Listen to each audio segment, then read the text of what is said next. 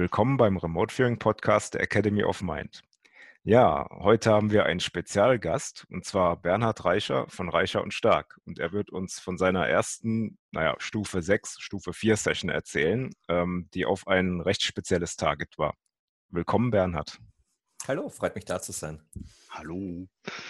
Du warst in einem Gruselwald oder so etwas. Erzähl mal. Ja, darüber. das war äh, Oktober 2011. Ich glaube, dieser spezielle Abend war sogar der 1. Oktober, wenn mich nicht alles täuscht, ja. Ähm, also wir haben da gedreht. Ich war beteiligt an einer Fernsehproduktion über äh, Vampirglauben und Volksmagie äh, im, im heutigen Rumänien. Und habe ursprünglich nur das Skript geschrieben, weil ich mich damit halt auskenne. Und der Regisseur und Produzent ist auch ein Freund von mir, der hat äh, nach einiger Zeit gesagt, Bernhard, du weißt so viel drüber, du, du musst da vor die Kamera und uns da einiges erzählen. Und dadurch hatte ich dann auch die Gelegenheit, äh, bei den Dreharbeiten in Transsilvanien dabei zu sein. Ähm, ja, haben wir viele spannende Dinge erlebt. Unter anderem waren wir bei einer Exorzismusmesse dabei, die wir mit versteckter Kamera mitgedreht haben und ähm, was das sich natürlich auch bei diesem angeblichen Schloss, das, das Party gestanden hat für Bram Stoker äh, als Schloss von Dracula. Also nicht angebliches Schloss, das Schloss gibt es, es hat angeblich Party gestanden. Äh, und ja, viele solcher äh, Sachen, aber das spektakulärste war sicher dieser Wald. Also der ist ähm, in der Gegend dort, also kennt man in ganz Rumänien, vor allem in Transsilvanien, ein absoluter Hotspot von High Strangeness. Wird auch auf diversen Internetseiten immer wieder angegeben als einer der most haunted places of the world. Das ist eben dieser Hoya-Bacu-Wald, der ist äh, bei Cluj, Klausenburg, äh, grenzt direkt an die Stadt an. Also das ist ähm, nicht irgendwo in der Pampa, sondern direkt am Stadtrand und der, der ganze Wald gilt als verwunschen und insbesondere eine spezielle Stelle dort, ähm, das ist so eine annähernd kreisförmige Fläche, auf der einfach nichts wächst, äh, außer stoppeliges Gras. Und die Menschen dort haben aufrichtig Angst davor. Es ist nicht so, dass man ja da ein bisschen was erzählt und das ist vielleicht ungemütlich, sondern die gehen da einfach nicht hin. Also unser ganzes äh, Kamerateam hat versucht herauszufinden, als wir dort im Hotel eingecheckt haben, könnte uns jemand dorthin begleiten und so. Die, die, haben uns angeschaut, äh, als ob wir völlig verrückt wären. Da geht man einfach nicht hin freiwillig. Das macht man nicht. Äh, wir haben nach vielem Hin und Her dann jemanden gefunden, der gemeint hat, er bringt uns an den Rand des Waldes. Es war dann schon Nacht unser rumänischer Fahrer hat da auch lauter Rosenkränze ge äh, gekauft und hat die uns umgehängt. Und, äh, die, die, haben uns tatsächlich für völlig verrückt erklärt, dass wir das machen. Aber und man hat auch gespürt, das ist, das ist heftig dort.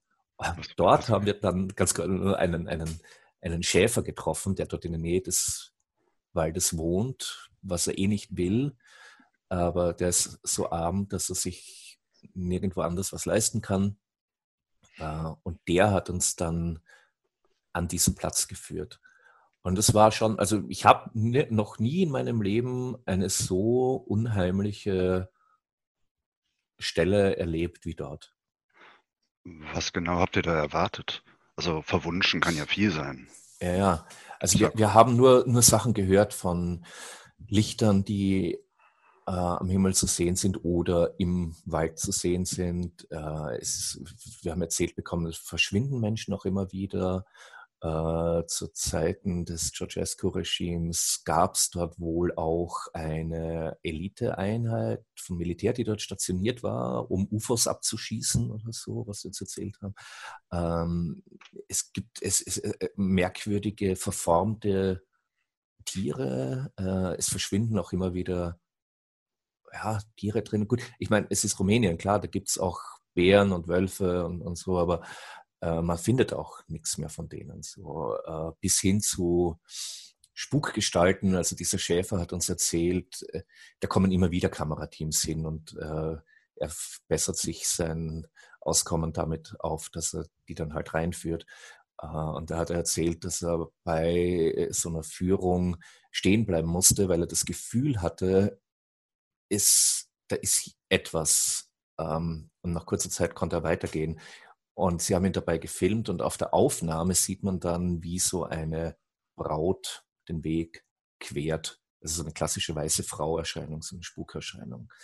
Die Bäume sind völlig verwachsen dort und also es ist eine, eine sehr hm, fremdartige Stimmung. Nicht unbedingt feindselig, aber so fremdartig, dass man es nicht einordnen kann. Und dicht. Also ich habe das Gefühl gehabt, als ich dort war, der Wald ist, der, gut, jeder Wald lebt, aber der dort ist so, boah, der beobachtet jede deiner Bewegungen aufs Genaueste. Ich bin da auch, als die das Equipment noch ausgepackt haben. Die haben da auch mit, mit Nachtsichtoptik gedreht. Äh, das dauert eben ein bisschen, bin ich schon mal in den Wald rein, um Hallo zu sagen und zu erklären, was wir da jetzt tun wollen, dass wir in friedlicher Absicht kommen. So. Eine der anderen Protagonistinnen äh, ist mit mir da rein.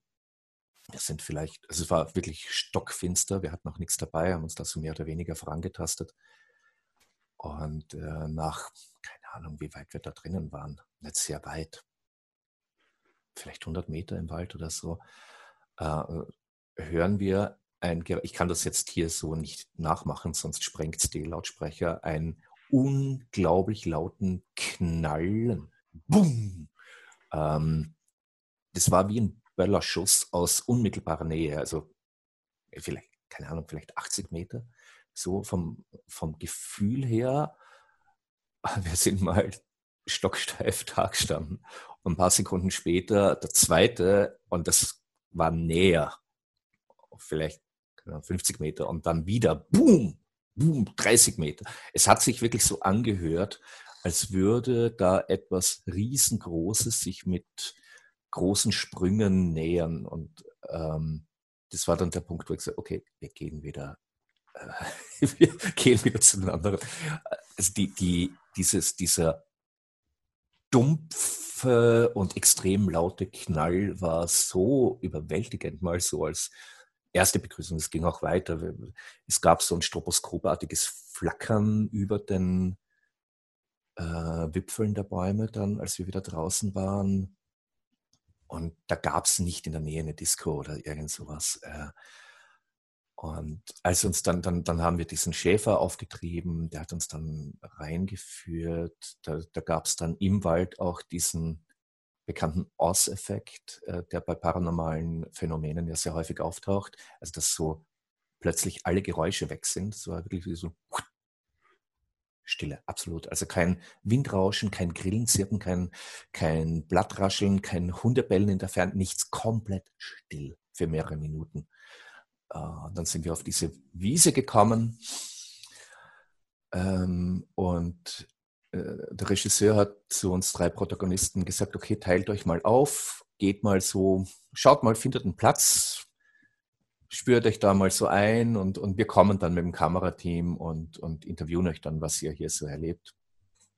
Und die beiden jungen Frauen wollten zuerst nicht allein irgendwo hin. Ich habe gesagt, doch, doch, geht. Und ich war endlich, ich darf mich da irgendwo allein, äh, ich, ich mag ja sowas. Äh, und gehe so, habe mich so führen lassen, so halb über die Wiese oder ja, schon ziemlich am anderen Ende. Und im etwas leichten Mondlicht habe ich dann gesehen, als ob da ein Kreis wäre auf dem Boden. Das hat sich wirklich, hat sich dann auch als richtig herausgestellt. Ich habe mich haben dann gedacht, okay, das ist mein Platz, das ist klassisch, das ist wie so ein magischer Kreis. In diesen Kreis habe ich mich gesetzt. Also, und als ich in ihn getreten bin, ist mir aufgefallen, da liegt was am Boden. Und zwar wirklich im Zentrum dieses Kreises. Das war ein Kamm.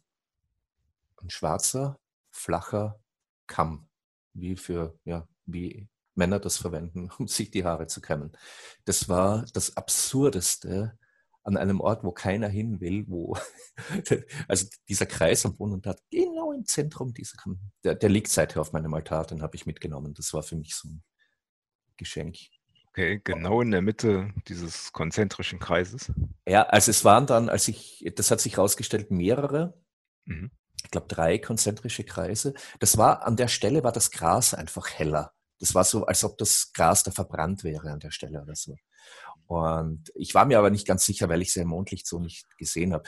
Ja, und sitzt dann dort und ähm, sehe, also ich sehe nicht, irgendwann hatte ich das Gefühl, ich muss mich zur Seite drehen und auf den Himmel schauen. Das, es ging nicht anders. Es war wirklich wie, wie, als ob mein Körper bewegt würde.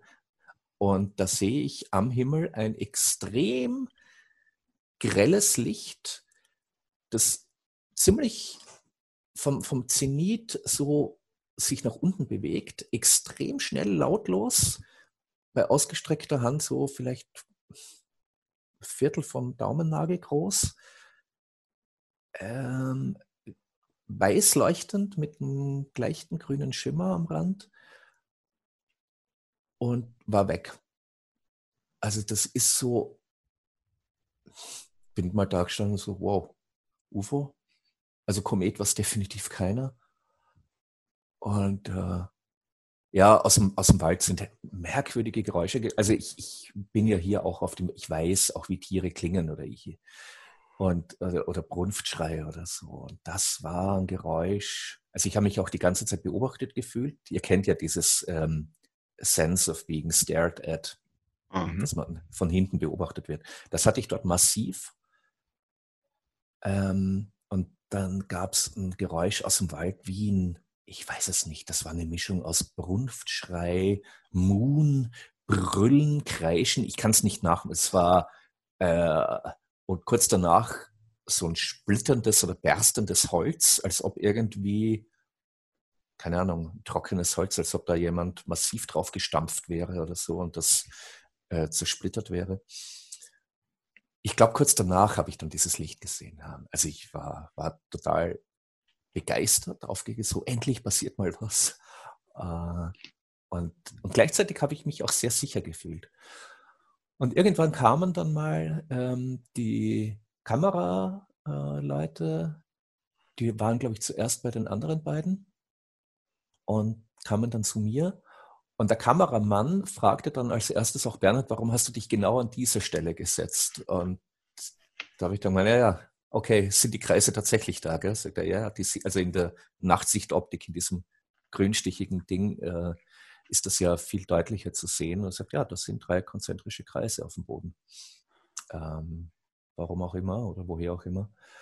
Und ich glaube, genau diese Aufnahme äh, wie ich da sitze. Also das sieht man dann halt auch in dieser äh, Reportage von ATV. Ähm, und da hast du, Stefan, glaube ich, einen Screenshot davon genommen und das als Target. Genau, verwendet. also ich habe einen Screenshot von dieser Szene genommen, wo du in diesem äh, Kreis sitzt, in der Nachtaufnahme. Und die Target-Formulierung war einfach, beschreibe das Target zum Zeitpunkt der Aufnahme. Und das äh, war im Prinzip eine Übungssession für dich, weil damals haben wir ja gerade angefangen, äh, zusammen das zu üben. Mhm. Ich glaube, das war meine vierte Session insgesamt oder so. Mhm, kann sein. Und, ich glaube, ähm, ja. Es war auch deine erste Stufe 4 Session. Ähm, wir haben mhm. letztens bei der Ankündigung fälschlicherweise Stufe 6 gesagt. Ich bin ähm, jetzt auch überrascht, nämlich, weil für mich war das in, in meiner Erinnerung auch immer, das war Stufe 6. Mhm. Das habe ich auch äh, beim Session Review Podcast so erzählt. Das war meine erste Stufe 6 Session. Aber das war es gar nicht. Ja, ich glaube, das lag einfach daran, weil nach der Stufe 4 noch eine Bewegungsanweisung kam, um die mhm. Perspektive zu wechseln. Ja, und die war auf Seite 6 dann bei den, das, dadurch habe ich das verwechselt. Ja. Genau, ja. Okay, ähm, dann erzähl mal, wie hast du das denn aus der Sicht der Session erlebt? Mm, ich habe mich ziemlich wohl gefühlt, merke ich. Äh, ich ich habe mich damals noch total schwer getan, äh, die, den Verlauf der Linie zu beschreiben. Das war viel zu auf, ausführlich. Ähm, bin dann aber schon auf Stufe 2 äh, recht äh, gut an, on target gewesen, glaube ich. Ich habe dieses Gras oder Ehrenartige beschrieben bei den Oberflächen, das angenehm raue und so, auch erdig herbe Gerüche. Ähm, und dann auf Stufe 3 auch schon so eine hm, Perspektive gezeichnet von so Himmel und auch, auch dieses, dieses Gras oder Ehrenartige in der Mitte, dass das da so umgibt. Und ähm, ich, mir gefiel das. Also ich glaube, ich habe mich ein bisschen so gefühlt wie, das war ein halbes Jahr zuvor ungefähr, nein, nicht, nicht mal, äh, als ich halt tatsächlich dort war in Rumänien. Ähm, und das war dann, war das dann die erste Stufe 4, ja? die wir gemacht haben. Genau. Ich sehe gerade auf deiner Stufe 3 damals, also du hattest schon diese Fläche, da hast du auch dran geschrieben Gras und ehrenartig. Mhm. Und ähm, in der Mitte dieser Fläche war auch schon eine Art Erhöhung. Äh, das könnte sogar du schon gewesen sein. Ja, ich vermute. Quasi. Ich vermute. Ja, das, was, was ich da als unscharf oder grau äh, bezeichnet habe. Oder so ja. dieser Umriss. Das, ich glaube, dass ich das war, ja. Ähm, das hatte ich dann ja auch als graues Objekt im Vordergrund. Oh, ja. ich glaube, wenn man, ähm, wenn man tatsächlich deinen Screenshot ansieht, ich hatte da so eine, so eine olivgrüne Jacke an und in diesem grünstichigen Ding wirkt die tatsächlich grau. Also es kann auch sein, ähm, also nachts bei so wenig Licht, oder es war ja quasi stockfinster, wie du gesagt hast, mhm. ähm, man nimmt auch das reflektierte Licht wahr und entsprechend auch die reflektierte Farbe. Also da kommt halt nicht viel Farbe dann. Mhm. Ja. Sei denn, ja. man sagt dem Viewer jetzt explizit, okay, mach mal ein virtuelles Licht an und beschreib mal, wie die Farben äh, naturell aussehen würden mit mhm. Beleuchtung. Mhm. Und das kommt auch vor. Ja. Ich habe auch Nacht und friedlich als ITs dazu geschrieben und das Ding im Vordergrund stört den Frieden. Also das muss ich da wohl gewesen sein. Und dann hast du mir äh, die Bewegungsanweisung gegeben, das Target sollte aus 100 Meter Höhe sichtbar sein. Genau. Und da habe ich dann, ich weiß noch, das war schwierig, weil irgendwas in mir hat sich gewehrt dagegen und das war so, äh, äh, wie soll ich sagen, der, der Zensor oder der Verstand, der nicht zulassen will, was da an Informationen kommen. Ich habe das mehr oder weniger, ich habe mich fast zwingen müssen, das zu zeichnen. Das war echt anstrengend. Äh, aber ich habe dann diese annähernd kreisförmige, begrenzte Fläche gezeichnet, mit diesem Kreis auch äh, drinnen und äh, habe am Rand auch dazu geschrieben, dass das abgegrenzt ist und, und das Ding im Vordergrund, also ich da, spielt aus, aus dieser Entfernung dann keine große Rolle mehr. Mhm. Das war, ja, also es war, war super anstrengend. Also ich musste gegen diesen inneren Widerstand angehen, aber dann hat es mir total Spaß gemacht. Das ist interessant. Also einerseits kann man das jetzt natürlich so deuten, äh, wenn man plötzlich über, also 100 Meter in der Luft über einem nächtlichen Wald schwebt. Ähm, das kann natürlich äh, das mal ganz erschreckend sein vor allem wenn man es noch nicht gewohnt ist in Sessions. Mhm. Ähm, das hat man auch häufig bei Leuten, die so ein bisschen mit Höhenangst zu tun haben, äh, wenn man irgendein Target aus der Luft fotografiert hat oder so. Das äußert, äußert sich dann schon sehr stark über die AIs, also die emotionalen Eindrücke zum Target.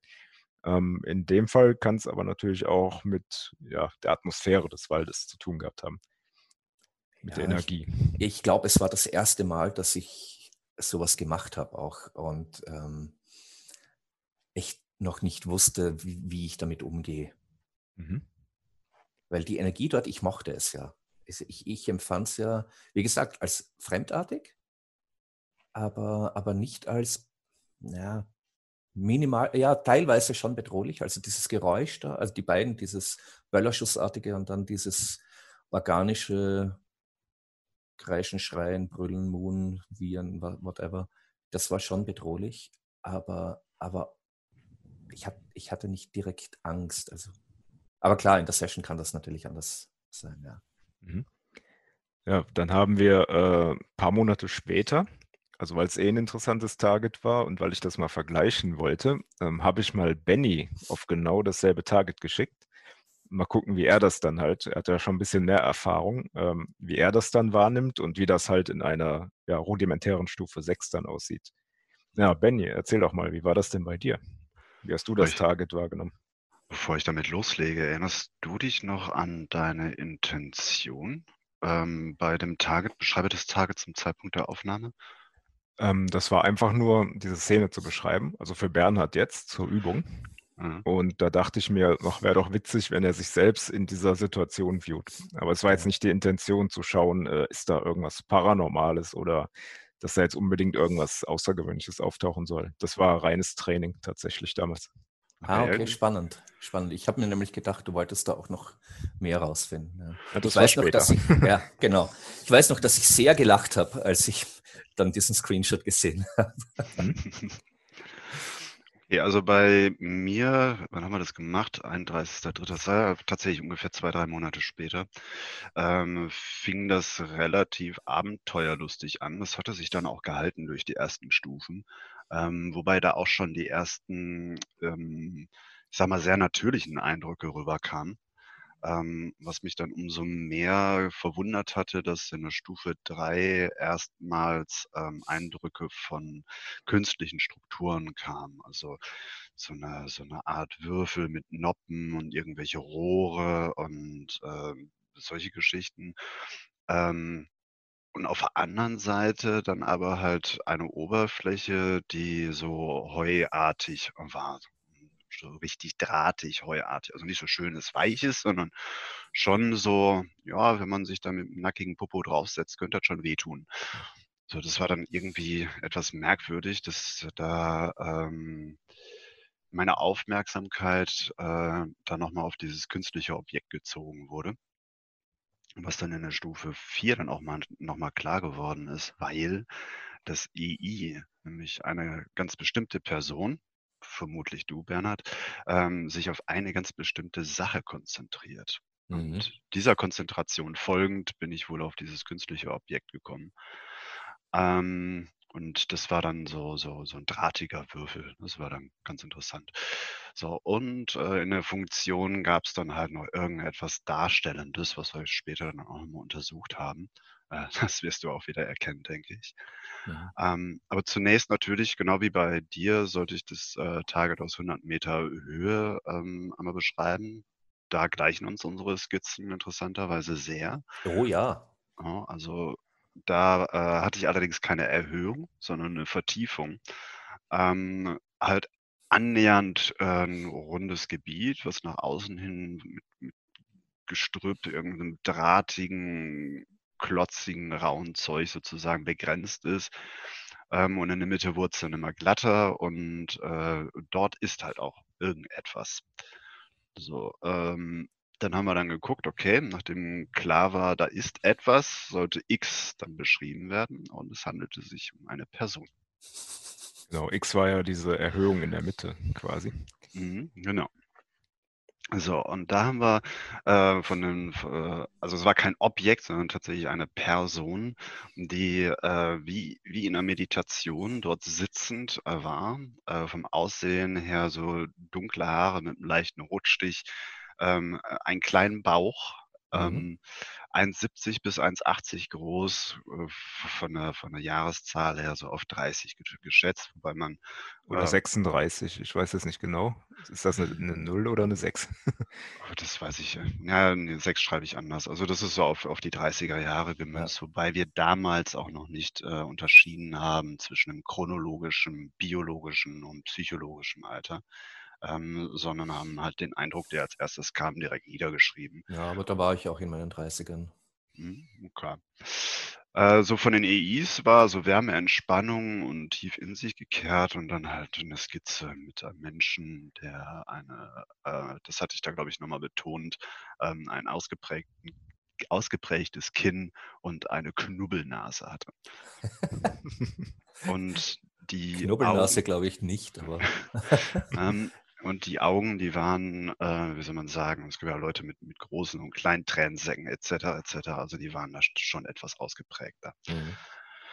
So, dann hatten wir weitergeschaut ähm, nach den ITs, eben dieses Darstellende. Das war ganz spannend, ähm, weil sich da eine zweischichtige Oberfläche dargestellt hat. Das heißt, wir hatten einmal den festen Boden und dann gab es einen zweiten Boden drüber, wo man aber durchgreifen konnte.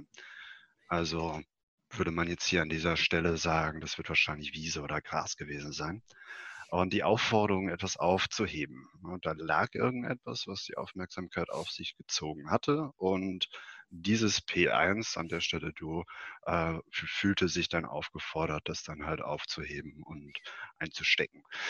Vermutlich wird es der Kamm sein, den Ganz du sicher. eben beschrieben hattest. Ja, du, du hast es ja auch als drahtig beschrieben, sehe ich da in deinem Scan.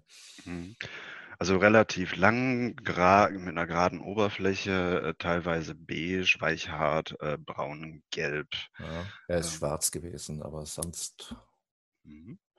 Und die Oberfläche von dem Objekt war irgendwie so ein bisschen gedellt. So, das können jetzt die Borsten sein vom Kamm oder ja. vielleicht auch die, der Griff selber. Ich, ich glaube, zwei, zwei Zinken oder so fehlen ihm. Mhm.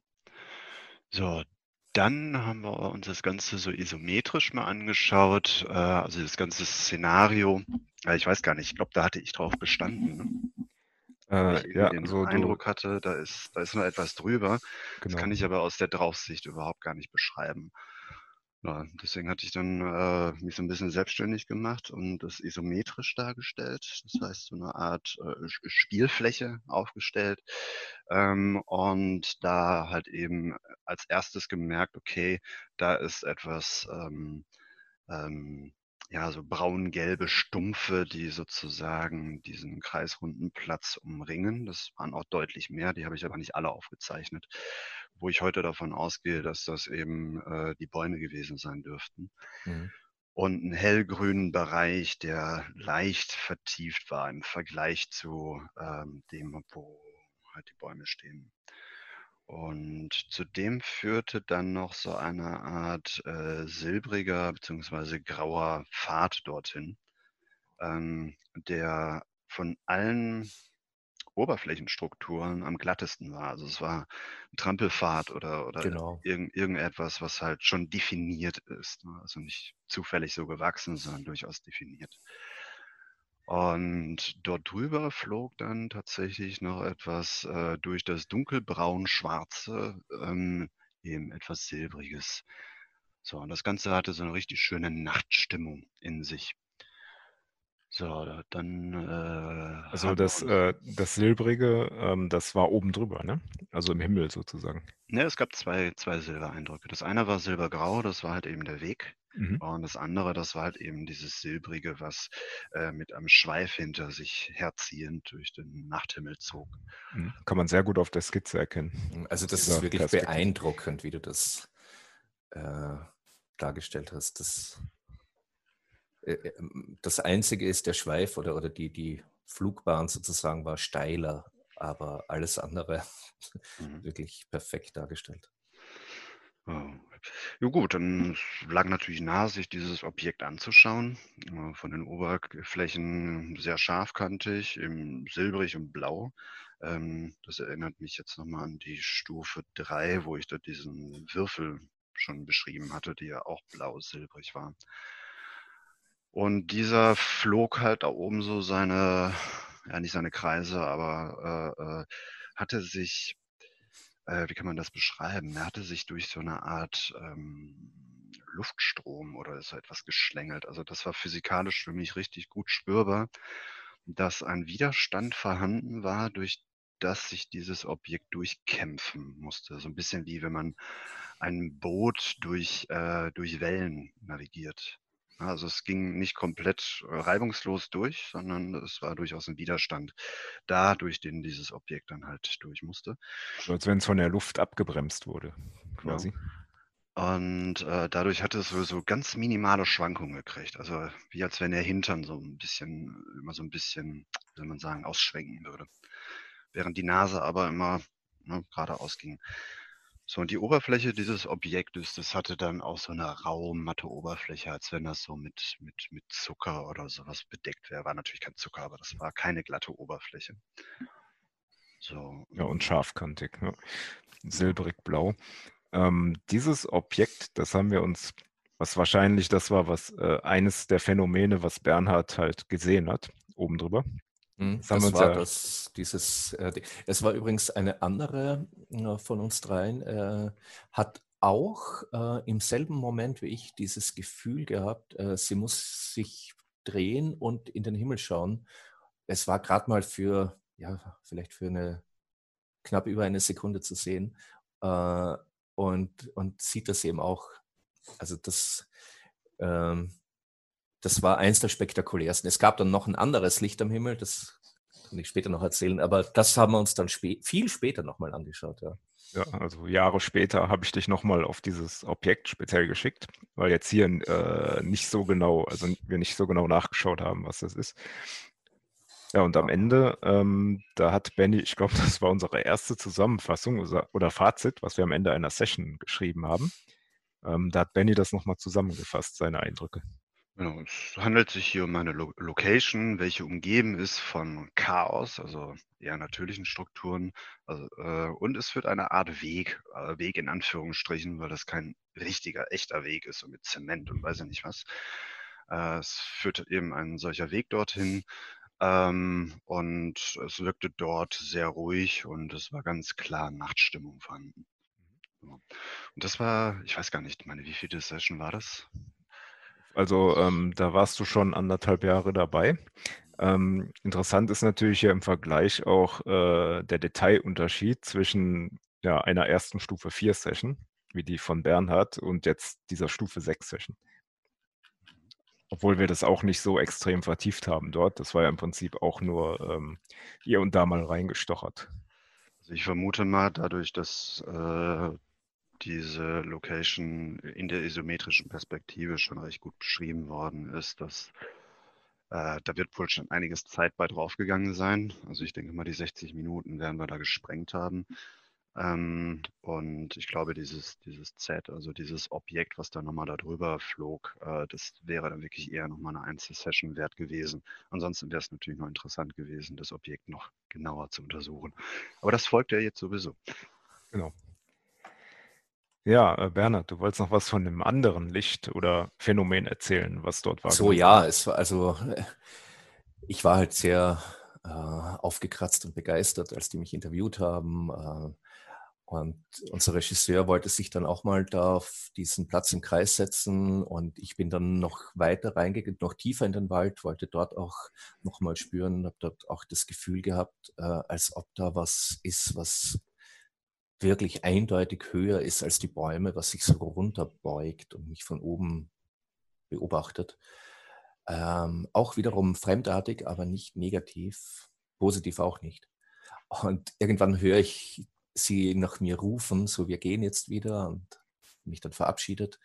Ähm, wir haben uns alle wieder zusammengefunden und noch so ein ja, wie eine Art Gesamtfazit. Ich habe noch ein bisschen was erzählt und äh, dann sehe ich tatsächlich ähm, hinter allen anderen, also ich war der Einzige, der in diese Richtung geblickt hat, weil alle haben so auf mich geblickt als Interviewgast, äh, am Himmel nochmal einen gigantisch langen, senkrechten, orange glühenden Strich.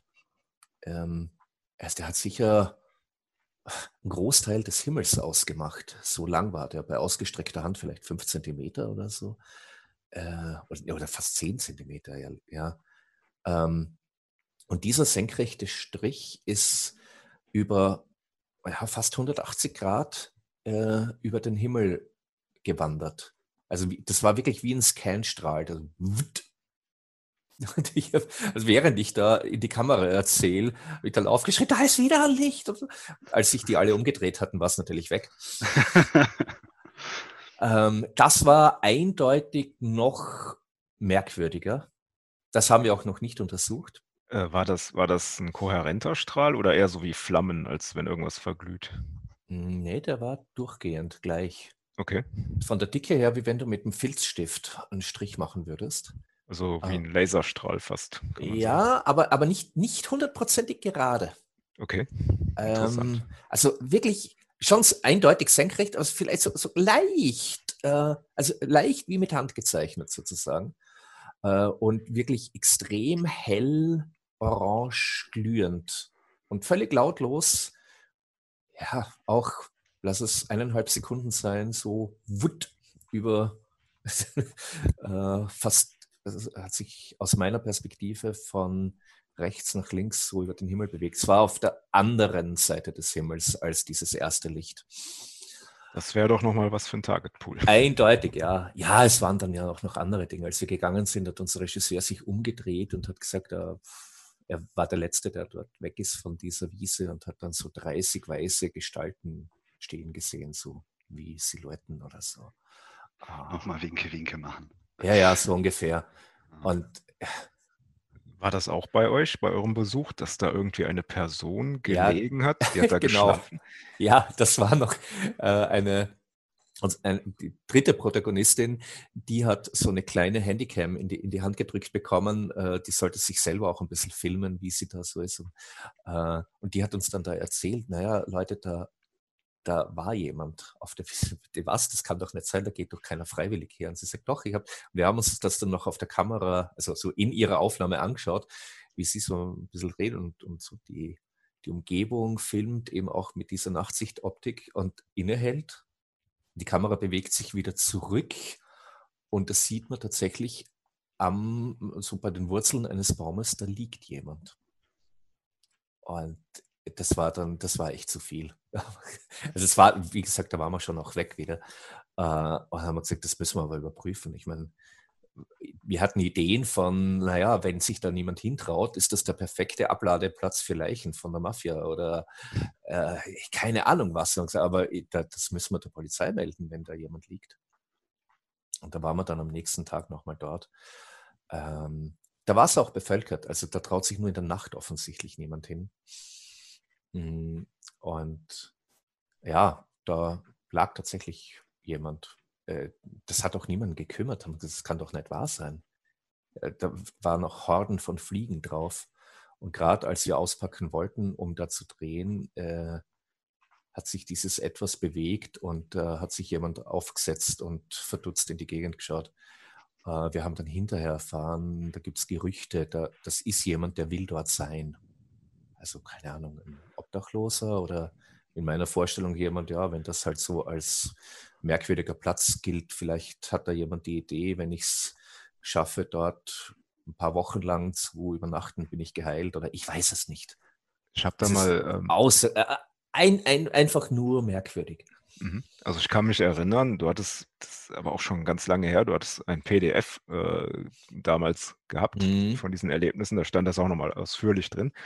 Ähm, ich weiß nicht, ob das darin stand, aber das war wohl jemand, der hatte gelähmte Beine oder so oder irgendeine Krankheit und der hatte gehofft, davon geheilt zu werden. So, das war mein, genau, die gelähmten Beine, das stimmt. Und meine Vermutung ist, dass er sich davon erhofft hat, ja, genau. Genau. Ähm, dass der Platz tagsüber bevölkert ist, also die haben dort Fußball gespielt und gegrillt und so, das hat jetzt den Kamm ein bisschen entzaubert weil da kann tatsächlich einfach jemand runtergefallen sein dort. Aber es war halt trotzdem in dem Moment für mich so ein mitten da, also der Kreis, den haben wir auch gesehen dann bei Tageslicht oder diese drei konzentrischen Kreise. Wie, das ergibt überhaupt keinen Sinn. Ähm, und so, also auch, halt, keine, äh, auch keine Fahrzeugspuren, die da im Kreis gegangen sein können. Nein, nein, überhaupt nichts. Okay. Überhaupt nichts. Ähm, ja. Also sehr, sehr, sehr merkwürdig. Und wir waren ja auch nicht allzu lange dort. Das, ich, seit, seit dieser Nacht äh, äh, habe ich die Idee, äh, wenn es sich wieder mal ergibt, ich will dort mindestens mal eine ganze Nacht verbringen und nicht nur so eineinhalb Stunden. Das ist mutig. ja, ich mag sowas. Ich kenne da auch so ein, zwei Wälder, wo das sehr interessant sein könnte. oh ja.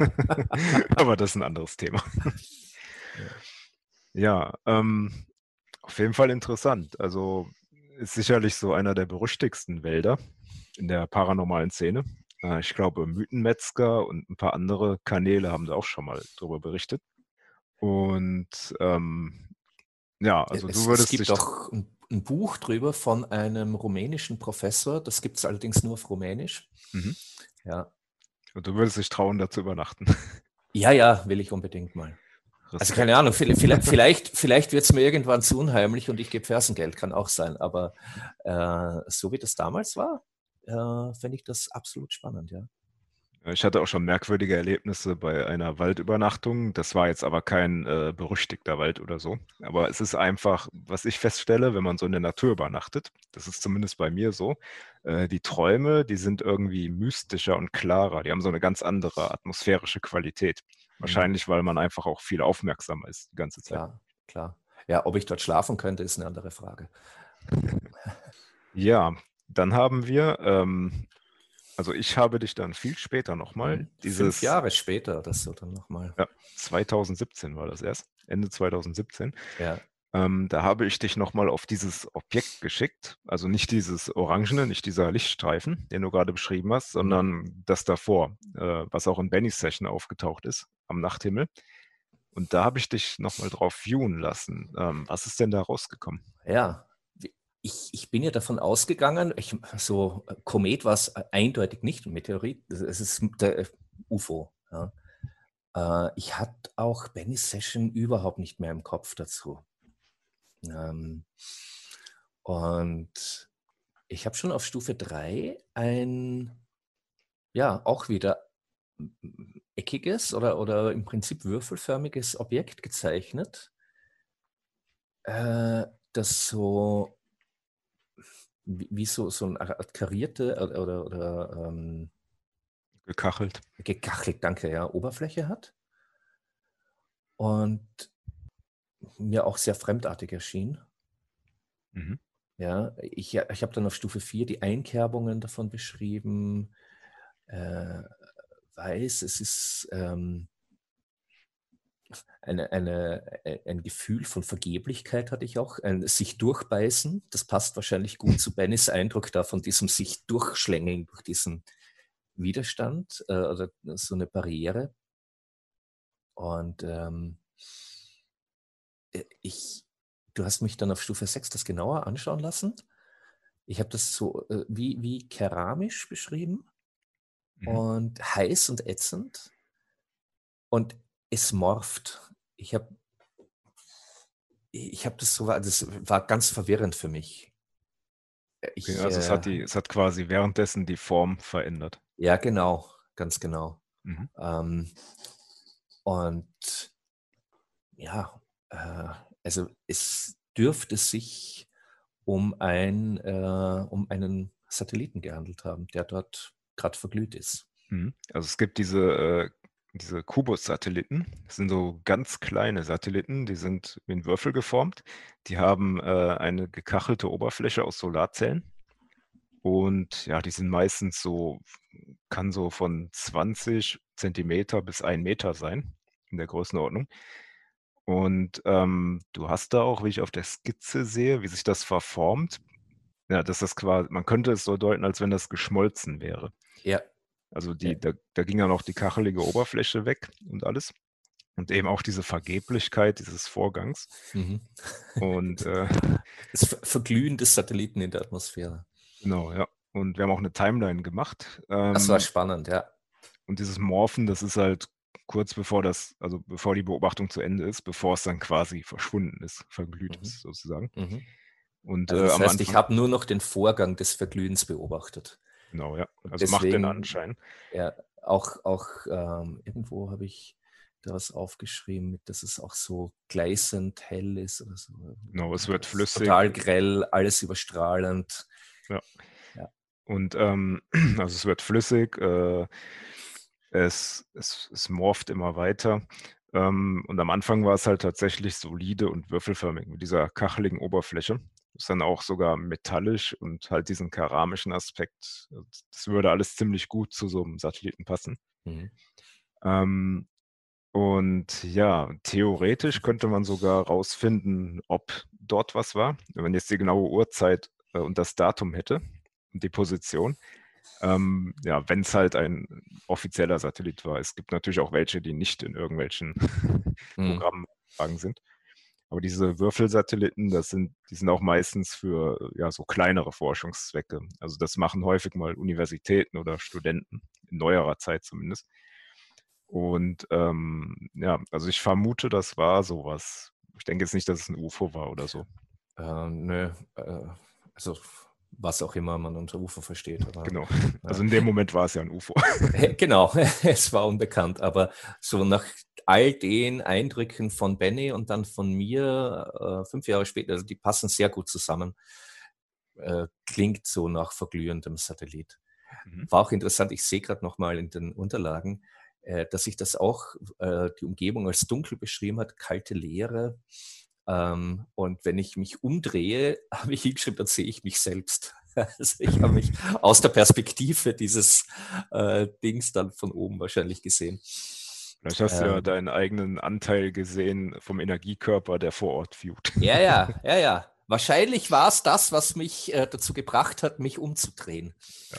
Also je nach These, die man jetzt verfolgt. Manche sagen halt, äh, du sendest einen Teil von dir selbst aus energetisch wie eine Art Sonde, die dann das Target beschreibt. Ähm, oder andere sagen, man schafft eine Art virtuelles Replik des Targets und schaut sich dann dort um. Gibt es halt mhm. so zwei Thesen. Ähm, es gibt einige Hinweise auf die zweitere These, also dass du tatsächlich einen kleinen Teil deines Energiekörpers oder Wahrnehmungskörpers aussendest dass man sich folglich in manchen Situationen dann sogar selbst bemerken kann. Also als dieser Aspekt von sich selbst. Ja, das, so Phänomene habe ich immer wieder, auch äh, so über die Zeit. Mhm. Teilweise, dass ich mir dadurch äh, selber Informationen aus der Zukunft geschickt habe oder so. Wobei Bernhard war ja anwesend. Könnte es nicht sein, dass du deine, so weiter weg auf jeden Fall. Ja, deine, deine Ausstrahlung von der Lichtung sozusagen wahrgenommen hast? Das meine ich. Ah, genau okay. das meine ich. Mhm. Und ich ah, glaube, okay. die, die, äh, die, Tatsache, äh, dass ich mich im Viewing dann selbst gesehen habe, also da im Viewing 2017 im zweiten, äh, das ist die Idee, das könnte mich damals, 2011, als ich dort vor Ort war, dazu gebracht haben, dieses, dieses eindeutige Gefühl, bewegt zu werden, mich umdrehen zu müssen und in den Himmel zu schauen, mhm. um dann das verglühende Objekt wahrscheinlich zu sehen. Das heißt, Zeitreisen. Ja. Ähm, das heißt, du hast, du hast dich selber als Viewer in der Vergangenheit gesehen, in Anführungsstrichen, beziehungsweise dich bemerkt. Und durch diese Aufmerksamkeit bist du überhaupt auf den verglühenden Satelliten gekommen wodurch überhaupt diese Session gemacht worden ist. Äh, ja, genau. ganz, ganz genau, ganz genau. Wunderschön. Time Loops. ja. Also, also wenn man sich als Viewer oder als viewender Anteil äh, in einer zukünftigen Session, also aus einer zukünftigen Session heraus, in der Vergangenheit in einer Session selbst begegnet. Ja, genau, genau. Weil es ist ja wirklich, ich sitze da ja und schaue so in die Gegend und das war ja gerade mal knapp über eine Sekunde am Himmel zu sehen. Mhm. Äh, wenn ich, ich habe ja überall hingeschaut, nur nicht in diese Position. Das war wirklich so dann dieses Eindeutige, als ob mich jemand packt und meinen Oberkörper zur Seite dreht und meinen Kopf nach oben dreht, damit ich genau in dem Moment das am Himmel sehe. Danach war es sofort wieder weg. Also es gab eine Connection sozusagen. Ja. Und ähm, das ist halt interessant. Du selber körperlich warst jetzt natürlich sehr weit davon entfernt. Also wenn das mhm. da oben verglüht, das sind natürlich äh, hunderte Kilometer oder ich weiß nicht, so 60 bis 100 Kilometer Höhe verglühen die, glaube ich, wenn die eintreten. Mhm. Es war enorm weit entfernt davon. Ähm, aber schon interessant, dass du diese Verbindung auch wahrgenommen hast. Diese, diese Wahrnehmungsverbindung. Das ist jetzt zumindest meine, meine These, weil ich kann mich noch erinnern, als äh, ich da in diesem Viewing 2017 das beschrieben habe, ähm, dieses würfelförmige Objekt, ähm, äh, das dann total grell und alles überstrahlend ist, ja, wenn es dann verglüht. Äh, und du gemeint hast, ich soll mich nochmal umdrehen, ob ich da was anderes wahrnehme. Und ich dann hinschreibe, ich sehe mich selbst. Ja, ist schon schräg. Ja, also das, ich, ich vermute, kann ich nicht beweisen, aber ich vermute, das hat das ausgelöst, dass ich im Oktober 2011 da, äh, als ich im Wald war in Rumänien, äh, dadurch diesen Impuls gespürt habe. Warum es dann unsere andere Protagonistin auch gespürt hat, äh, sich auch in dem Moment umzudrehen und in den Himmel zu schauen, ist nochmal eine andere Frage. Vielleicht hat es auch einfach mit äh, erhöhter Aufmerksamkeit zu tun. Also wenn man schon an einem solchen Ort ist und den Kontext hat, dann sind ja die Sinne irgendwie auf 120 Prozent. Ja. Also genau das, was man erlebt, wenn man jetzt äh, im Wald übernachtet und das nicht so sehr gewöhnt ist. Ja. Gehen die Instinkte ja auch äh, auf Maximum quasi. Mhm. Und ähm, ja, das ist halt so ein spannender Aspekt. Man muss natürlich dabei beachten, ähm, dass durch diesen Kontext, dass man bestimmte natürliche Phänomene, die eigentlich recht unspektakulär sind, äh, auch überbewerten kann oder paranormal einordnen möchte, sozusagen ja, als AOL. Ähm, du erinnerst dich ja an England am Silbury Hill. Ja. Ähm, hast du mir ja damals äh, von Kaliber Trieb erzählt, dass sie dort äh, Lichter aufgenommen hätten genau an der Stelle. Mhm. Und genau unmittelbar danach sehen wir so ein blaues Blinken im Gebüsch. Das ist dann verschwunden und dann flogen da den ganzen Tag Militärhubschrauber über diese Stelle. Und am nächsten Tag haben wir dann herausgefunden, ja, dieses Blinken, das war einfach so ein, so ein blau reflektierender Ballon, der da im Gebüsch gelandet ist. Ja. Diese ganzen Umstände, die haben dann halt schon zu gewissen Schlussfolgerungen gef geführt, die dann ja ins Paranormale gingen. Ja. Allerdings, wer Hell ja gesehen hat in der zweiten Staffel, da spielt so ein Ballon ja eine sehr äh, ominöse Rolle. Also okay. äh, nur weil etwas ganz natürlich zu sein scheint, heißt es auch wieder nicht, dass es nicht noch eine Bedeutung haben kann. Das ist nämlich auch noch.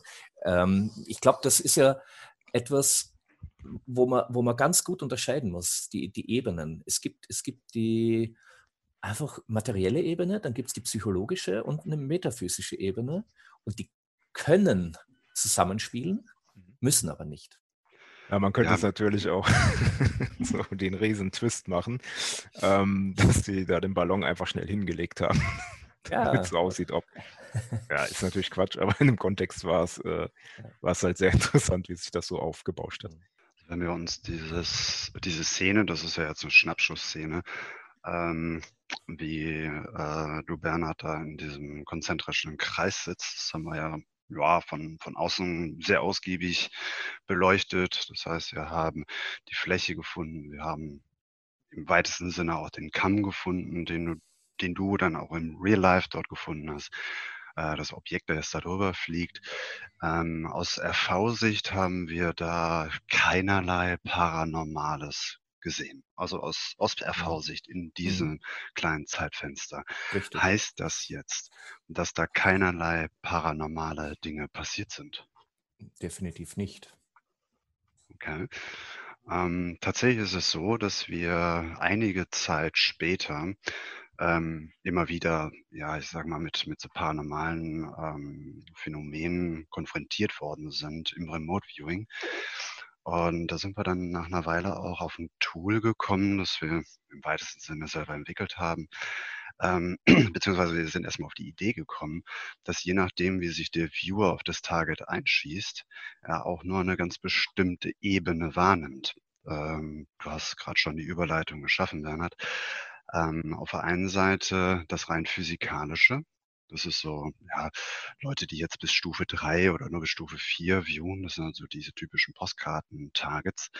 Ähm, da konzentriert man sich tatsächlich eher auf alles, was anfassbar ist, alles, was ähm, einen Widerstand hat, alles, was Material ist. Hm. Ähm, erst später in der Stufe 4 kommen wir ja zu den ITs, also zu den immateriellen Aspekten, wo es eher so um Konzepte geht. Also Geistiges, also Psychologisches. Ähm, und es scheint, als ob da noch äh, eine weitere Ebene hinzugefügt werden müsste, um halt auch energetische Konzepte mit aufnehmen zu können. Und das ist eben diese, ich nenne es jetzt mal Psi-Ebene, ähm, eine weitere oder eine, eine subtilere Energieform, die an der Stelle wahrgenommen werden muss. Und da haben wir tatsächlich ganz gute Erfolge mit gefeiert äh, im Rahmen der Untersuchung eines Spukhauses, wo es darum ging, herauszufinden, ob Phänomene, ich, ich weiß es jetzt nicht mehr ganz genau, welches Spukhaus das jetzt war, aber wo es halt darum ging, dass jemand äh, vermeintlich paranormale Phänomene dort beobachtet hat. Da ist dann immer irgendwas im Fenster rumgeeiert und sonst wie.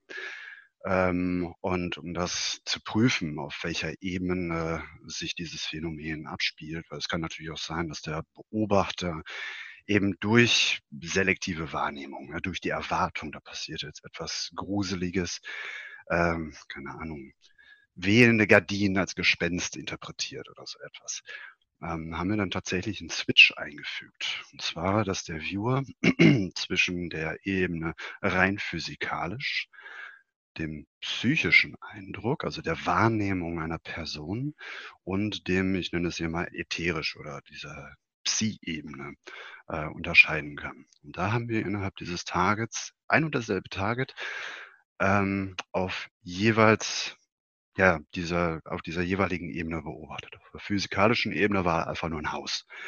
Da war da ein bisschen Wärme, die links, rechts, hoch, runter, Licht, das von außen auf die Scheiben reflektiert worden sind. Dann haben wir die psychologische Ebene äh, eingenommen. Das heißt, wir haben ähm, das Phänomen durch die Augen des Beobachters beschreiben lassen, wo dann tatsächlich eben ein Gespenst durchgelatscht ist. Und dann haben wir die Psi-Ebene dann beobachten lassen und da war Totenstille.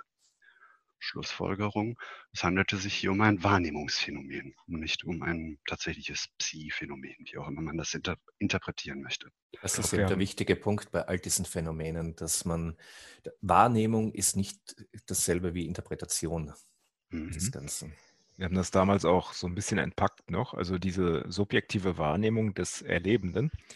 Ähm, da kam auch raus, dass es eher so ja, von dem Wunschgedanken oder so ein bisschen von der Furcht an diesem Ort genährt wurde.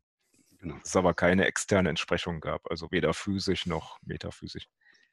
Das heißt also, wenn man sich solche Targets anschaut, das wussten wir damals auch noch nicht, also als wir jetzt äh, den Noyabacho-Wald untersucht haben, ähm, sollte man verschiedene Ebenen tatsächlich abdecken. Wenn ich, äh, je nachdem, wenn der Tasker jetzt derjenige ist, der will, dass da jetzt unbedingt das Phänomen XY beschrieben wird, dann wird der Viewer im Prinzip schon in die psychische Wahrnehmung äh, hineingezwungen, hat also gar keine Möglichkeit, sich neutral, also rein physisch oder halt metaphysisch dort umzuschauen. Und da sind solche Werkzeuge sehr hilfreich. Das ist im weitesten Sinne eine Bewegungsanweisung. Und dass mhm. man eben nicht nur auf der X-Achse sozusagen hingeht, okay, da beschreibst du mal von oben, von links, von rechts, von unten, von innen, sondern halt auch auf der Y-Achse, ähm, auf welcher Ebene das beschrieben werden soll. Auf der physischen, psychischen, metaphysischen. Es gibt da sicher noch ein paar andere molekularen Ebenen, wobei das sind dann sehr, sehr viele Teilchen, die da beschrieben werden. Ähm, ist manchmal auch interessant, ja. Mhm. Ähm, es ist es ist in dem Fall auch so, dass man, ähm, also heute würden wir das so machen, wir würden eine Ereignisaufklärung machen mit einer Timeline und dann die Punkte, die interessant sind, äh, suchen lassen. Zum Beispiel das eine Licht, was runterkommt, dann dieser Lichtstrahl, diese seltsamen Geräusche, ähm, würde man vorkodieren oder halt vom Viewer suchen lassen als signifikante Ereignisse und dann im Detail beschreiben. Wie du schon sagtest, also die subjektive Wahrnehmung, die physischen, also die physischen Eindrücke, die, äh, die metaphysischen Vorgänge, falls vorhanden, psychologischen Aspekte, also das kann man äh, in unglaublichen Details zerlegen in so einer Ereignisaufklärung. Mhm. Das ist natürlich viel aufwendiger, als wie wir es damals gemacht haben. Ähm, haben wir allerdings in der neueren Zeit schon bei verschiedenen Sachen gemacht und ja, der Detailgrad, der ist dann einfach unglaublich. Lichtfalle zum Beispiel. Zum Beispiel. Zum Beispiel ja. Ja. ja. was man hier bei dem Target noch betonen sollte, ist, es ist halt wirklich ein Snapshot, also wirklich eine, eine ganz bestimmte, klare Situation über vielleicht fünf Sekunden oder so etwas. Und es kann durchaus sein, dass ausgerechnet in diesen fünf Sekunden halt wirklich nichts passiert ist.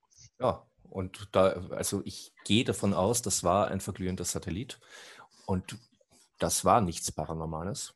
Hm. Ja, die ähm, paar, keine Ahnung, halbe Minute davor Geräusche aus dem Wald oder was weiß ich, alle anderen Sachen rundherum, kann ich mir durchaus vorstellen, dass, also auch vom Gefühl her, dass die äh, eindeutig paranormal waren. Mhm. Oder eine Mischung, das ist ja das Spannende. Das, das ist nicht nur etwas im Außen, äh, abgesehen davon, dass ich an eine objektive Realität sowieso nicht glaube, aber äh, das paranormale Phänomene kennzeichnen sich ja dadurch aus, dass es eine Wechselwirkung gibt zwischen einem ähm, Ereignis im Außen und dem psychologischen Aspekt, dem, was im Erlebenden gerade vorgeht und was es für ihn psychologisch vor allem bedeutet. Das hat immer eine Synchronizität. Also besonders interessant wird sowas ja, ähm, wenn man jetzt verschiedene Augenzeugen hat, jetzt nicht nur in derselben Gruppe, die zur selben Zeit vor Ort ist, weil das, da kann man sich ja reinsteigern gemeinsam, sondern wenn du einfach einen Ort hast, äh, wo ganz viele verschiedene Menschen, die sich nicht kennen, dasselbe berichten. Ja. Also Oder unterschiedliches. Da habe ich, äh, Bernhard, ich glaube, du hattest mir das irgendwann mal erzählt. Äh, es gibt ein Phänomen, ein Himmelsphänomen, leuchtendes Licht, wie auch immer, hast da fünf Leute stehen, die sehen alle, dass dort ein Phänomen ist, sehen aber alle was anderes. Ja. Der eine ein UFO, der andere ein Engel, der nächste, keine Ahnung, Prinzessin Lilifee. ja, durch, durch seinen persönlichen Filter genau. geprägt. Und es gibt auch Leute, die sehen da gar nichts. Also mhm. auch das äh, gibt es, dass da von einer Gruppe vier Leute eindeutig was sehen und dann halt unterschiedlich interpretieren. Und jemand, der ist sozusagen auf dem dritten Auge blind oder, oder wie auch immer, der, der, sieht das nicht. Der, der, der ist total verzweifelt, weil, weil der, die beschreiben das da und sind total aus dem Häuschen. Ich sehe da nichts. Das gibt es auch. Es, ja, ähm, mhm. Also ja, wird ja äh, teilweise sogar von UFO-Phänomenen berichtet. Genau. Auf jeden Fall interessant. Ähm, man ich glaube, da, da, da, hat Remote Viewing ein Riesenpotenzial, solche Dinge zu untersuchen, gerade weil man eben sich die unterschiedlichen Ebenen anschauen kann oder äh, die unterschiedlichen Menschen, die das erlebt haben. Und so. Mhm. Das äh, ist natürlich aufwendig, aber ich finde eine der besten Möglichkeiten, sich diesen paranormalen Phänomenen zu nähern. Ja, man muss natürlich in der Praxis sagen, äh, im Alltag, ähm, zum Beispiel, wenn man jetzt UFO-Fotos untersuchen möchte, ist das jetzt ein Fake oder ein echtes Objekt und wer sitzt darin und so weiter. Ähm, es kommen so viele UFO-Fotos, da käme man mit Sessions gar nicht mehr hinterher. Aber einige Beispiele haben wir untersucht. Und da gab es tatsächlich auch Fakes und wohl echte Objekte mit nichtmenschlichen Insassen drin. Oder zum Beispiel dieser Gartenzwerg damals. Da hat jemand eine geniale Session gemacht. ähm, da wurde ein Foto ins Netz gestellt, wo behauptet wurde, da hätte jemand ein mystisches Zwergwesen im Wald fotografiert. Okay, gab es zwei Sessions drauf und die haben eindeutig belegt, äh, das ist einfach nur ein steinernes Etwas, was da auf einer Wiese steht. Langweilig, keine Fremdemotionen drin und so.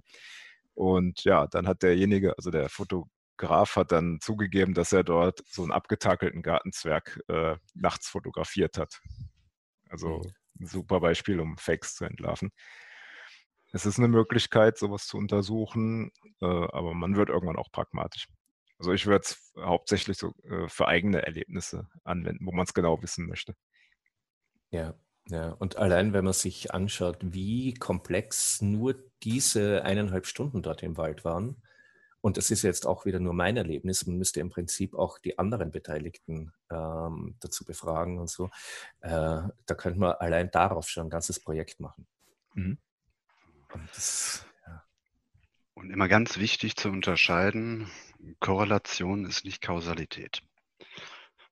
Da muss man bei der äh, Interpretation der Ergebnisse immer ein bisschen aufpassen. Und, ähm, wenn da jetzt ein, ein, Satellit runterkommt, muss das nicht, un, nicht unbedingt ähm, so getimed sein, dass das jetzt mit dem Phänomen an der Lichtung übereinstimmt. Ja, no.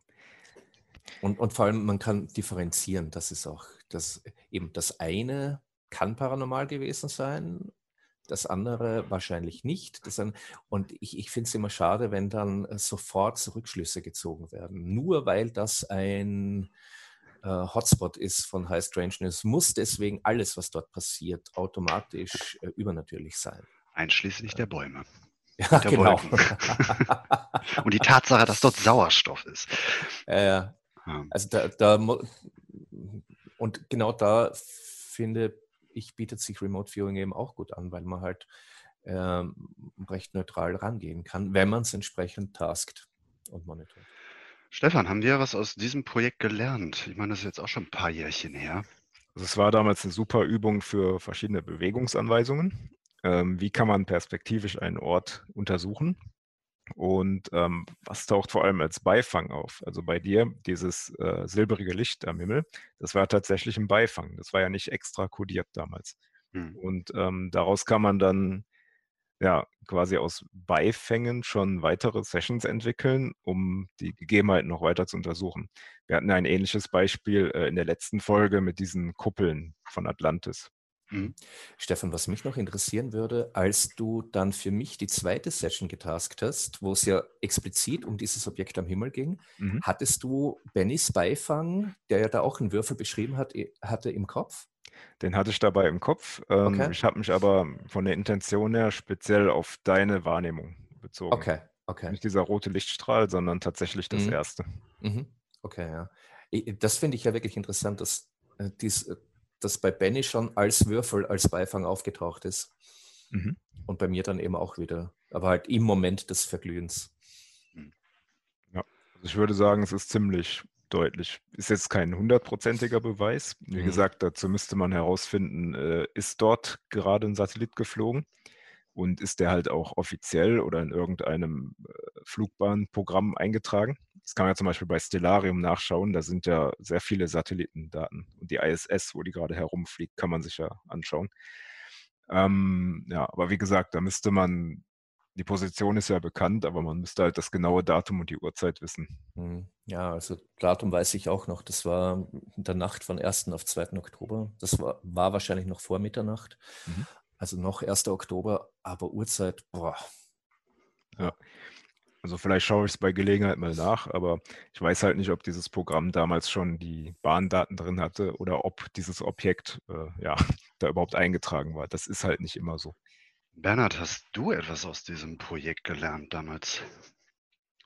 Äh, ja, es war, ich glaube, ich habe gemerkt, dass ich, dass ich keinen Widerstand haben muss äh, bei so also in dem Fall war es eine Bewegungsanweisung, aber generell, also das, das äh, Schwierigste für mich war, durch diesen Widerstand durchzugehen und einfach dem zu vertrauen, was meine Hand zeichnen will. Mhm. Äh, ich habe da echt gelernt, mich da nicht zu blockieren, sondern einfach zu beschreiben, aufzuzeichnen und auszusprechen, was gerade da ist. Und äh, ja, dann bei der zweiten Session also mein End-AI, weiß ich auch, war so im höchsten Maße verwirrend. Äh,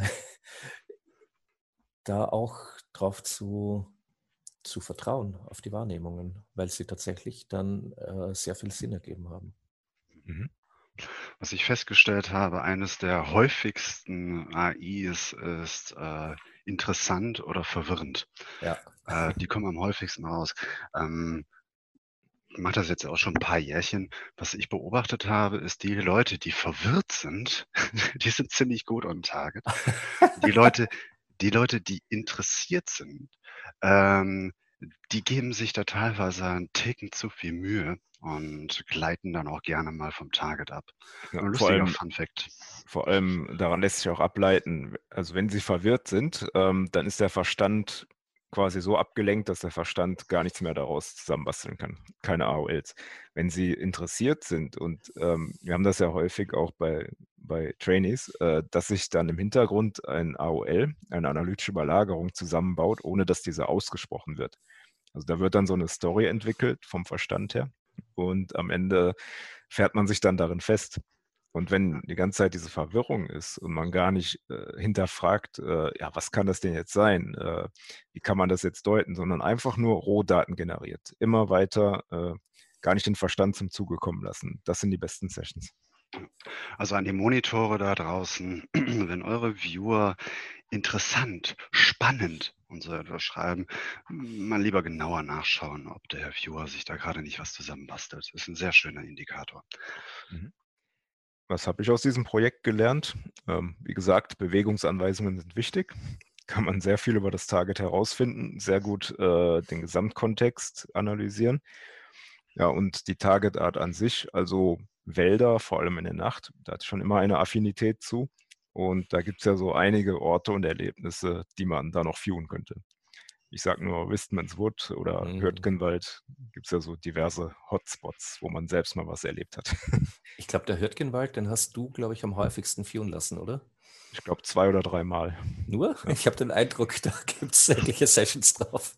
Ja, so für die, die es nicht wissen, äh, Hürtgenwald da ging es im Zweiten Weltkrieg ziemlich übel zu und ähm, dort werden halt auch Spukphänomene berichtet. Leute fühlen sich beobachtet, äh, haben ein extrem beklemmendes Gefühl, wenn sie dort wandern gehen.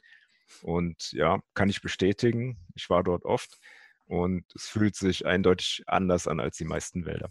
Ich habe jetzt natürlich keinen Vergleich zum Hoya Baciu Wald, ähm, aber ich hoffe, äh, ich habe mal die Gelegenheit, mit Bernhard dorthin zu fahren und dass er da mal selbst reinspürt. Yeah. Das könnte interessant werden. ja. Das ist vielleicht noch äh, interessant, weil äh, ich fahre auf sowas ab. Ist es empfehlenswert, äh, sich lange an solchen Orten aufzuhalten, beziehungsweise sie zu viewen? Hm. Also ähm, ich habe da jetzt kein Problem festgestellt. Ich war da öfters. Irgendwann gewöhnt man sich tatsächlich auch an diese unheimliche Stimmung. Ähm, das Viewen, also in unseren Waldtargets bisher haben wir eigentlich keine Probleme festgestellt. Im Zweifel immer ein Detox machen. Detox, ja, sowieso. Genau. Also gerade bei paranormalen Targets. Ähm, kommt auch auf den Viewer an. Äh, manche sind da sehr offen und fangen sich sehr schnell fremde Bewusstseinsinhalte ein. Andere haben da mehr so ein Immunsystem, sage ich mal, ein metaphysisches, äh, kommen dann aber vielleicht auch schwerer an die Daten. Mhm. Das ist also, ganz unterschiedlich. Ja, aber ich, ich denke, es könnte sinnvoll sein für Viewer, sich äh, zu überlegen, ob das vielleicht auf die No-Go-Liste gehört. Mhm. Äh, ich, keine Ahnung, ich kann mir vorstellen, dass jemand äh, mal äh, ein Spukphänomen erlebt hat, das ihn nachhaltig traumatisiert hat und dann auf sowas geschickt zu werden, muss nicht sehr erfreulich sein. Also generell auch ähm, historische Orte, wo viel Leid geschehen ist. Oder das. Oder, oder ja. Lost Places, irgendwelche alten Psychiatrien oder so, was da für Energien noch drin stecken müssen, ähm, das ist wahrscheinlich etwas unschön. Mhm. Ich glaube, wir, wir, drei haben da alle kein Problem damit. Aber ja, ja äh, gebe ich nur zu bedenken. Ist nicht jedermanns Sache, muss man mhm. klar sagen. Ja, Mensch, danke dir, Bernhard, dass du heute dabei warst. Gerne. Ähm, Stefan, du wolltest noch eine Ankündigung machen. Genau, also wir werden in ein paar Wochen, ähm, das wird die Folge 10 sein, das ist eine Special-Folge. Und zwar ähm, könnt ihr uns Fragen einreichen, die wir dann beantworten. Also alles, was ihr schon immer über unsere Remote-Viewing-Tätigkeit wissen wolltet, was ihr über das Thema Remote-Viewing an sich wissen wollt und ähm, ja, zum Beispiel, wie man auch selber ein guter Remote-Viewer wird. Und das werden wir, das könnt ihr unten in die Kommentare schreiben. Die sammeln wir dann die Fragen. Ähm, wir wissen nicht, ob wir dazu kommen, alle zu beantworten, wenn es viele werden. Aber ja, es wird noch auf Facebook wird dann auch noch angekündigt und ja, könnt ihr uns wie gesagt Fragen einreichen. Nächste Mal schauen wir uns die Tiefenpsychologie einer Stubenfliege an. Das wird bestimmt mega interessant. Oder Stefan?